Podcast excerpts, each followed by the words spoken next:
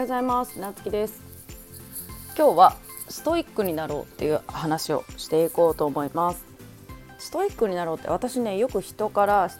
すごいストイックだよねとか言われるんだけど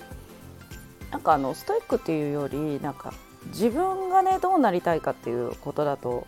思うんですよねこれって。でやっぱり知らないことがあったらどんどん知りたいなと思うし、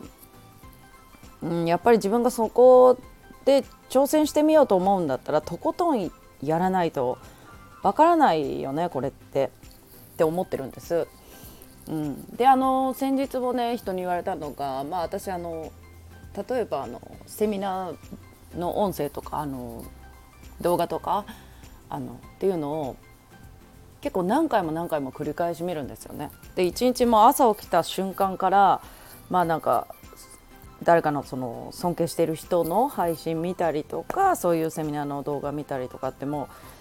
家にいる時は一日流してたりするんですよね。うん、で人って一回聞いただけじゃ絶対覚えないし頭に入らないから。で私はやっぱり人より能力が低いって自分で思ってるんです。まあ分かんないよ。あの人と比べてたわけじゃないから正確に、うん、だけど自分でそうやって思ってるから私は人の3倍やろうって自分で決めてるんですよね。だからそこまでできる、うん、でそれがまあやっぱりねあの人から見た時にすごいやってるねって言われるんだけど私からしたらなんか自分が目指すところがあるのになんでやらないのっていうそっちの方が不思議かな。だから今はなんかその自分の目標があるからねそこに行くまでは自分の好きなことを立ってるんですよね。まあ例えば友達と飲みに行くだとか遊びに行くとかまあ前だったらなんかゴルフとかジムとか体を動かすのすごい好きだったんだけどまあそれももう成功あの自分が目標としてるここに行くまではっていう感じでもう今それを立って全部をその勉強とか、まあ、そういう仕事そういう自分の学びの時間に費やしてる。もう寝る直前までなんかあのセミナーのね動画見てたり音声聞いてたり、まあ、調べ物してたりとかって。でやっぱりそこまで